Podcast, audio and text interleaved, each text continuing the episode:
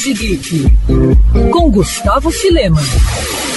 Um seriado que marcou diferentes gerações e até hoje segue inspirando comediantes e, claro, crianças, adultos e idosos mundo afora com seus bordões e personagens inesquecíveis. Eu acho muito difícil encontrar alguma pessoa que nunca tenha assistido ou ouvido falar de Chaves. Criação máxima de Roberto Bolanhos, o Chespirito, as aventuras do garoto órfão, pobre e inocente mostram como um coração puro é capaz de aquecer todo o planeta. Mas você já parou para pensar como é que era a vida do menino antes de chegar à famosa vila do seu barriga? Bom, vou pedir emprestado aqui uma frase do Chapolin Colorado e dizer: Não priemos cânico. Isso porque antes de nos deixar, Bolanhos escreveu em 1995 o livro O Diário do Chaves. A obra mostra os dias que antecederam a chegada de Chaves à vila até momentos bem posteriores aos eventos ocorridos no último episódio oficial da série, ao passo que também descobrimos mais sobre a vida de todos os personagens. Ou seja, ele encerra de uma forma brilhante a trajetória de uma das figuras mais amadas na televisão mundial. E o mais interessante é que o próprio Chavinho conta tudo a ninguém menos que Bolanhos,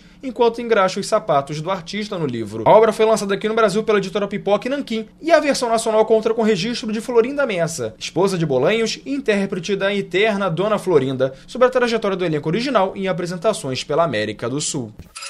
Quer ouvir essa coluna novamente? É só procurar nas plataformas de streaming de áudio. Conheça mais dos podcasts da Band FM Rio.